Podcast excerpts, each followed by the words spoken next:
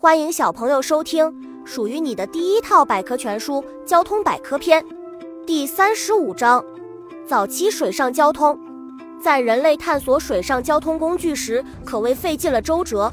毕竟长期的陆地生活让人对水可畏又可敬。后来，人们渐渐发现，其实很多工具都可以成为他们冲过水面的工具。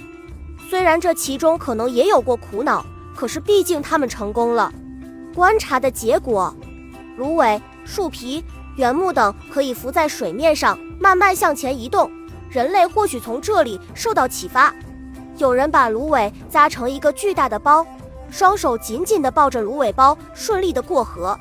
独木舟、葫芦船，葫芦是一种非常古老的植物，在早期，人们将多个葫芦穿在一起，拴在腰间，就成为一种有趣的过河工具了。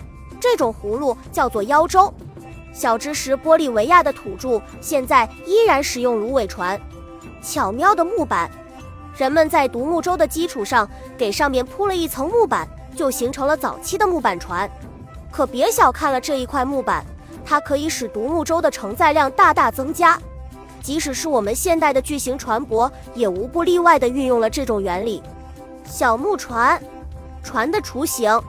古人将树木砍倒后，利用火烧或者石斧砍凿，将其中的多余物质掏空，然后坐在上面安全渡河。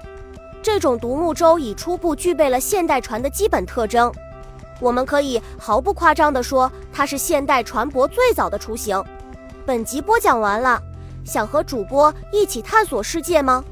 关注主播主页，更多精彩内容等着你。